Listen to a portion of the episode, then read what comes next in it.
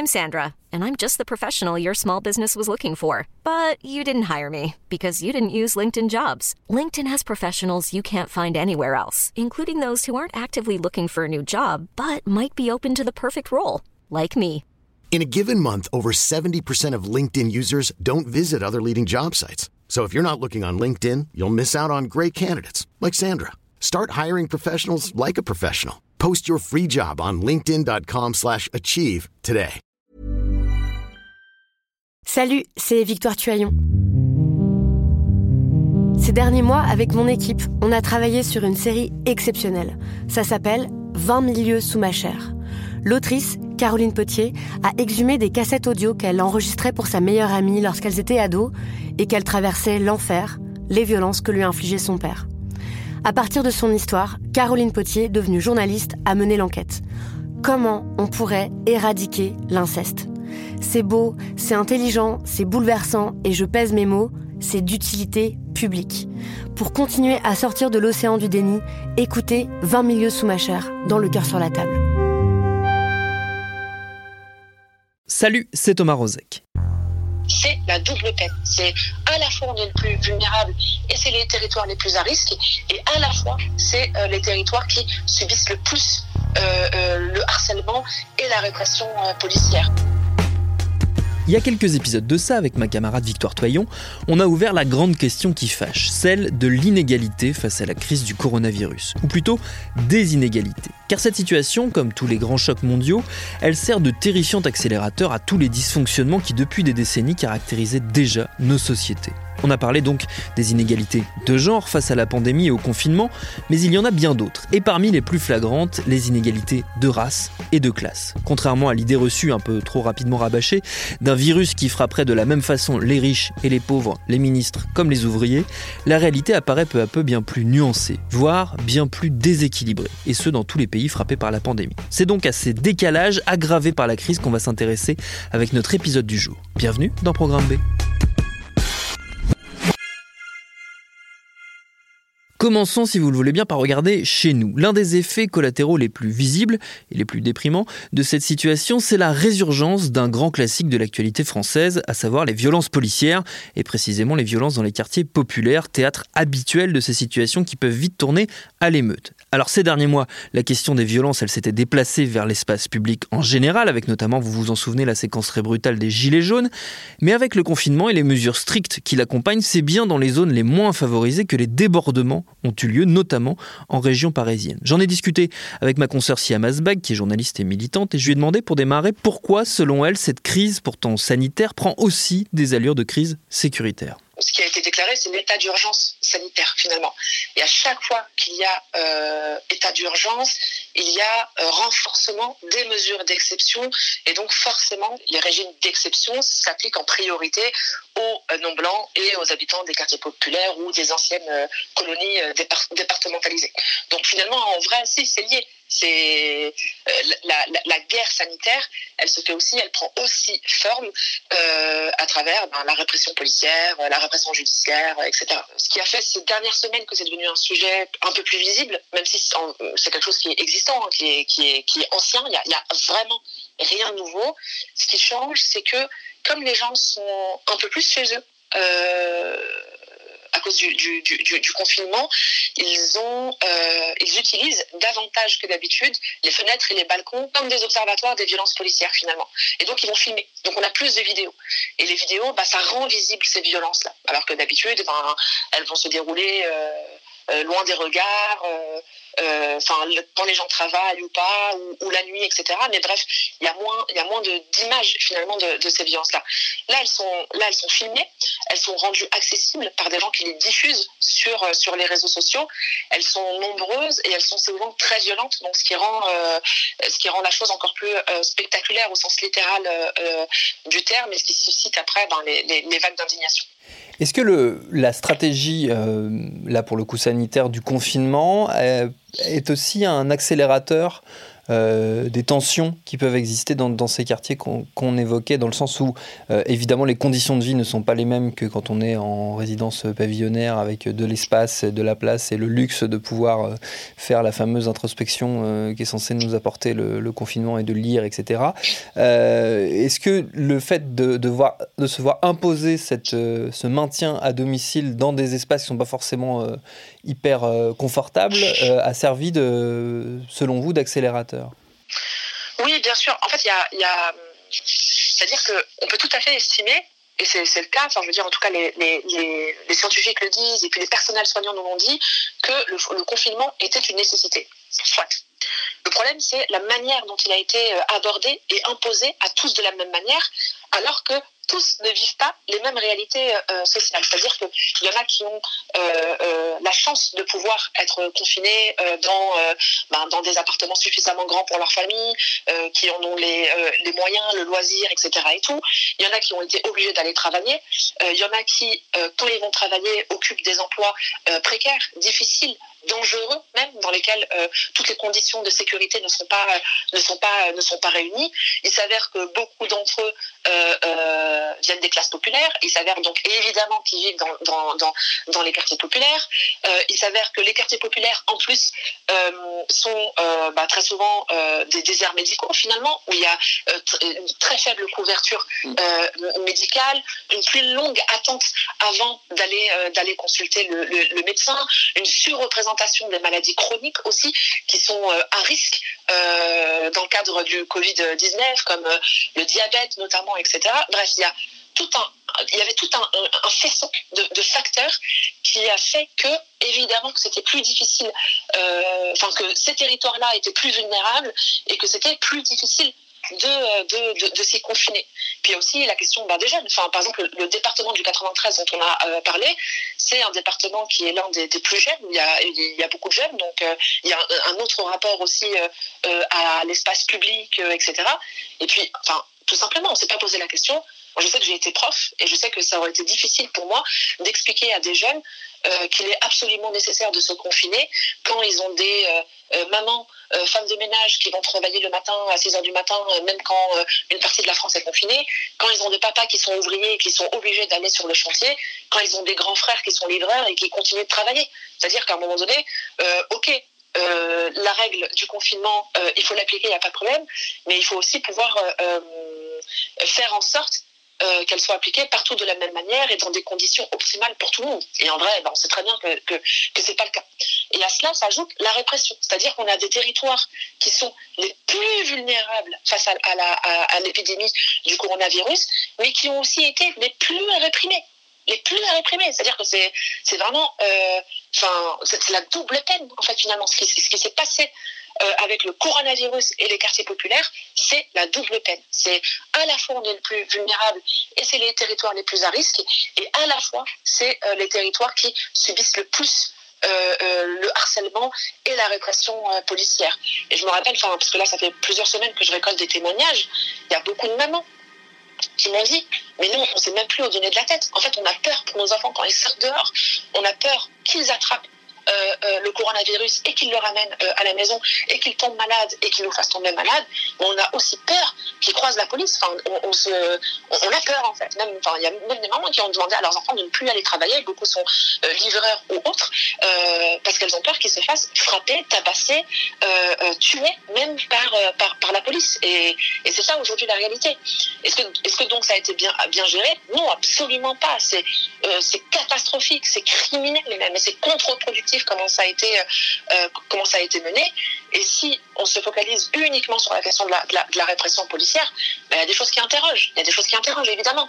Quand vous avez euh, euh, des, habitants qui nous rapportent, dans le cadre de violences policières, qui nous disent, pour un seul individu, donc évidemment un noir ou un arabe, qu'ils avaient six policiers sur eux, six policiers sur eux, euh, avec clé d'étranglement, euh, euh, plaquage ventral, etc. Et tout. En fait, on se dit, donc ça veut dire qu'on essaie de nous expliquer que les policiers sont présents pour protéger la population du coronavirus, donc qui est une maladie respiratoire. Et en fait, ce qu'ils font pour protéger ça, c'est se mettre 6 sur un mec et l'empêcher de respirer. Bien sûr que ça a été mal géré. Je veux dire, bien sûr que c'est criminel et, bien sûr que ça montre ce qu'on dénonce depuis, depuis des années sur les violences policières, évidemment.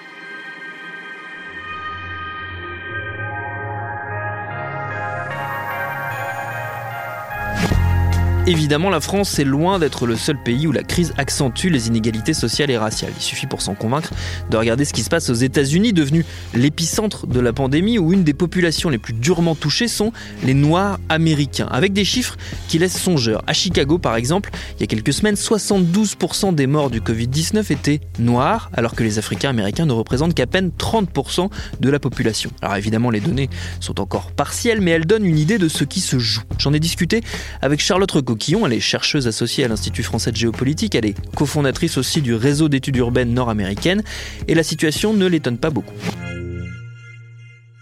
Quand on travaille sur la question des inégalités structurelles et du racisme euh, systémique, euh, on n'est jamais surpris de voir qu'il y a des effets disproportionnés à n'importe quel type de choc dans la société. Donc un choc euh, de type de ce type, hein, une crise de santé publique et une épidémie, c'est c'est assez logique et attendu que les Africains américains, en l'occurrence puisqu'on parle d'eux, soient plus plus touchés. Euh, comme toutes les inégalités systémiques, ça s'explique euh, à tous les niveaux, c'est-à-dire qu'il y a une accumulation, vraiment une superposition de différentes discriminations et de différentes inégalités qui euh, vont aggraver à peu près les tous les échelons de, de, de, la contamination jusqu'aux soins, jusqu'aux facteurs de risque, etc. Donc ce qu'on observe, c'est que effectivement les Africains américains ont à la fois plus de risques d'être infectés. Ça, on a très rapidement, très rapidement vu que les, les foyers euh, de l'épidémie étaient dans les grandes villes, euh, notamment, et à l'intérieur de ces grandes villes, si on regarde à l'échelle de New York, dans les quartiers euh, les plus pauvres et les quartiers où les minorités ethniques sont le plus concentrées, à Harlem, dans le Queens, dans le Bronx, par exemple. Donc euh, il y a également plus de risques d'infection parce que de contamination parce que par exemple il y a une utilisation des transports publics euh, accrue. Euh, il y a des infrastructures, sanitaires plus défaillantes ou en tout cas en moins, moins grand nombre. il y a une densité plus forte dans ces quartiers-là, des foyers avec un nombre d'occupants plus élevé, euh, que dans les quartiers euh, plus aisés et dans la population blanche. Quoi d'autre? Enfin, il y a, déjà euh, voilà une, une circulation, une circulation plus importante, des gestes barrières plus difficiles à mettre en place.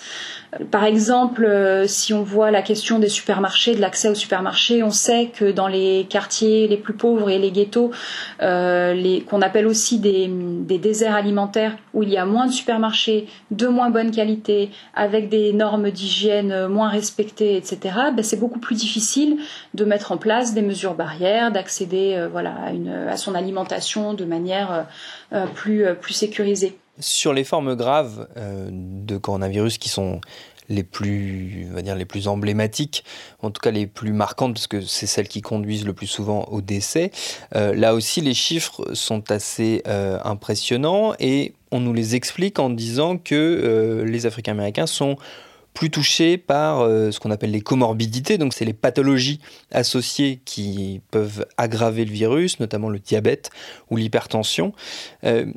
Là aussi, il y a sans doute diverses raisons, peut-être des raisons biologiques, mais il y a aussi et surtout des raisons sociologiques et structurelles. Effectivement, donc euh, en plus, les Africains américains sont plus susceptibles de développer les formes graves parce que, comme vous venez de le, rappeler très justement, ils ont euh, donc les facteurs de comorbidité, euh, obésité, diabète, asthme, hypertension, enfin tous ces problèmes cardiovasculaires aussi, etc. en plus grand nombre. Et ça, ça s'explique pas par les comportements individuels des gens ou leurs actions, mais bien par des.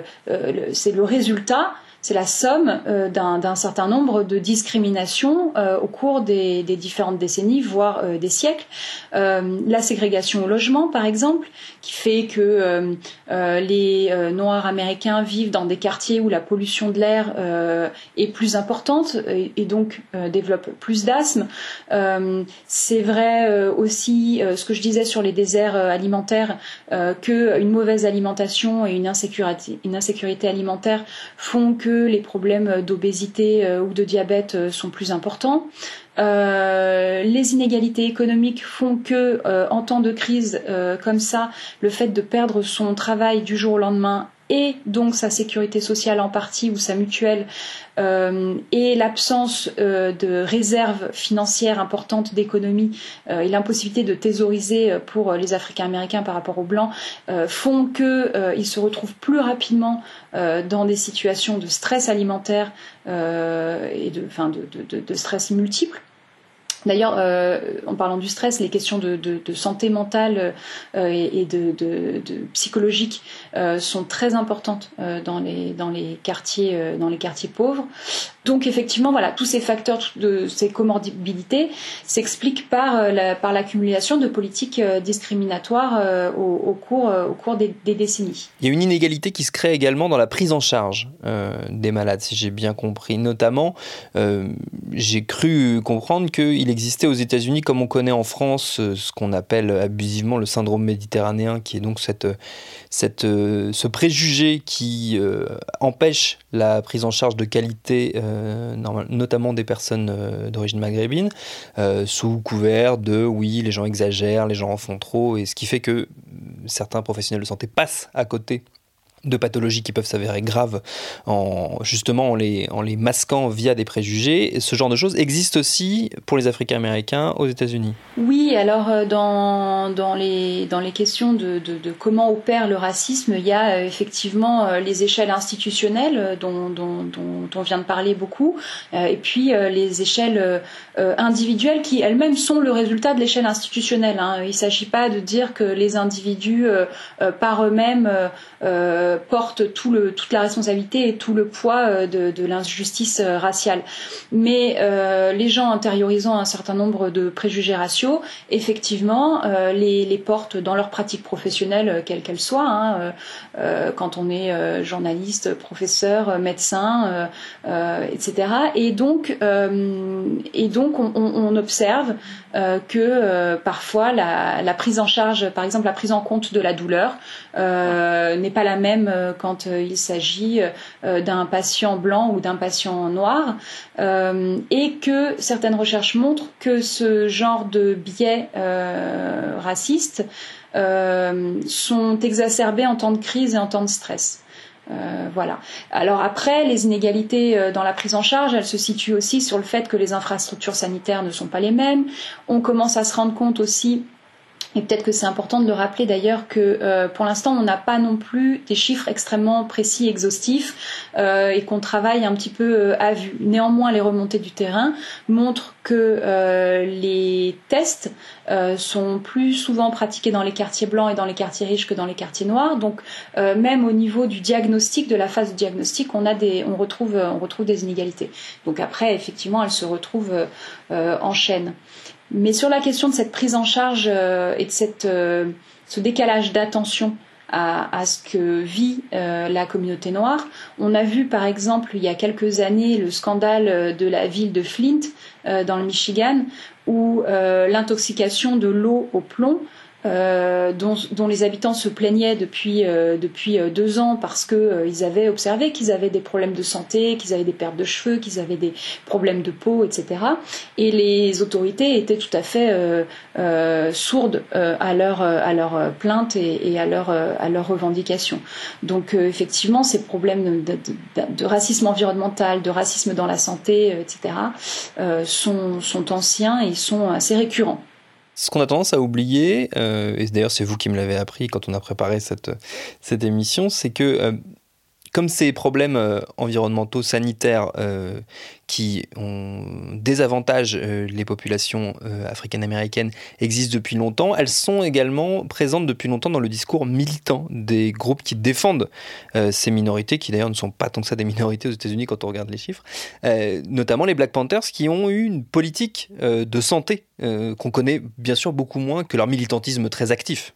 Oui, bah les Black Panthers, ils avaient euh, pour euh, pour euh, caractéristique et d'ailleurs c'était ce qui faisait la, la radicalité de leur de leur engagement et de leur de leur programme, c'est qu'ils avaient un peu comme Black Lives Matter aujourd'hui une vision extrêmement globale et globalisante de, du problème du racisme. Donc pour eux, c'était important d'avoir une action à la fois sur le front de l'éducation, de des droits, de la police, du logement, de l'emploi et aussi euh, de la santé. Euh, alors initialement dans leur programme euh, en 10 points, ce que nous voulons, ce que nous croyons, qui a été donc rédigé en 1966.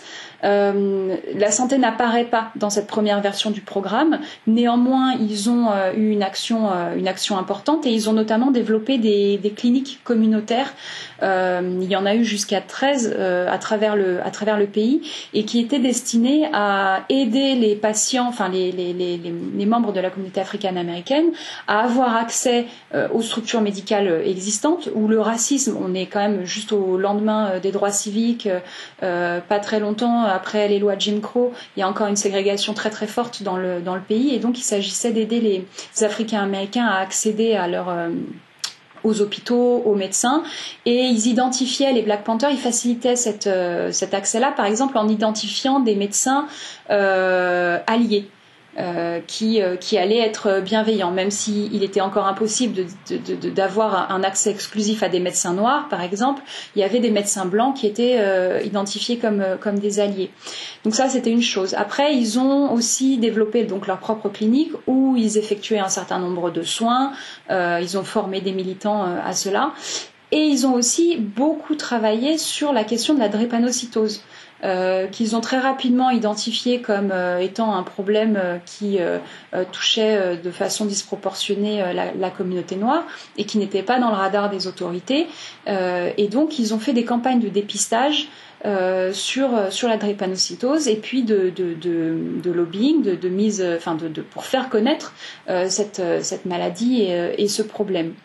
Euh, et puis ensuite, dans, je crois que c'est en 1972, ils ont vraiment intégré la question euh, de la santé dans leur programme. C'est devenu le sixième point de leur programme en 1972, où ils demandent une santé, euh, enfin un accès aux soins gratuits pour tous, pour tous les Noirs et les personnes opprimées. Donc vraiment, ça fait partie depuis longtemps de leur, de leur, de leur stratégie d'action.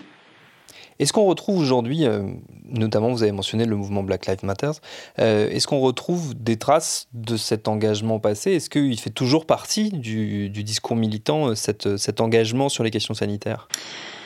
Alors, Black Lives Matter, c'est très différent du parti des Black Panthers dans le sens où Black Lives Matter a par définition une nature très décentralisée. et une structure qui n'est pas du tout pyramidale et hiérarchique comme les Black Panthers. Donc euh, Black Lives Matter, c'est un mouvement qui est la somme de toutes les initiatives euh, qui existent euh, sur le terrain. Donc ça, ça, ça, ça modifie beaucoup, beaucoup les choses. Mais effectivement, ça fait tout à fait partie des choses qui, qui sont dans leur, dans leur radar hein, et dans leurs objectifs donc localement, ils vont euh, avoir des initiatives, faciliter des choses, etc. Et par la voix de leurs leaders, notamment, euh, en tout cas moi, c'est ce qui m'a euh, interpellé depuis plusieurs années que je travaille sur ce sujet, mais il, faudrait sans doute creuser, creuser un petit peu plus. je trouve qu'ils attirent beaucoup l'attention sur les questions de santé mentale et de dépression, qui sont très fréquentes chez les Africains américains et qui ne sont pas pris en compte euh, dans la dans la psychiatrie euh, mainstream. Donc par exemple, ce travail d'identifier des psychologues, des psychiatres euh, alliés ou bienveillants ou sensibilisés et woke, comme on dit, voilà, ça c'est un travail, par exemple, par exemple qu'ils font. Et en ce moment, le travail sur la santé mentale en période de confinement est très présente dans les prises de parole de, de nombre de leaders de Black Lives Matter. Et on pourrait toujours aux États-Unis mentionner une autre minorité aussi touchée qu'oubliée dans cette crise, les Amérindiens, les natifs américains. Des chiffres affolants commencent à circuler, notamment sur la nation Navarro, très violemment frappée dans une indifférence assez généralisée. Merci à Siam Asbag et à Charlotte Recoquillon pour leur réponse. Programme B, c'est un podcast de Binge Audio préparé par Lauren Bess, réalisé par Quentin Bresson. Abonnez-vous sur votre appli ou votre plateforme préférée pour ne manquer aucun de nos épisodes. Pour nous parler, vous le savez, c'est sur Facebook, sur Twitter ou sur Instagram. Continuez de surtout bien vous laver les mains, de respecter les gestes barrières et de rester chez vous si vous en avez la chance. Et à demain pour un nouvel épisode.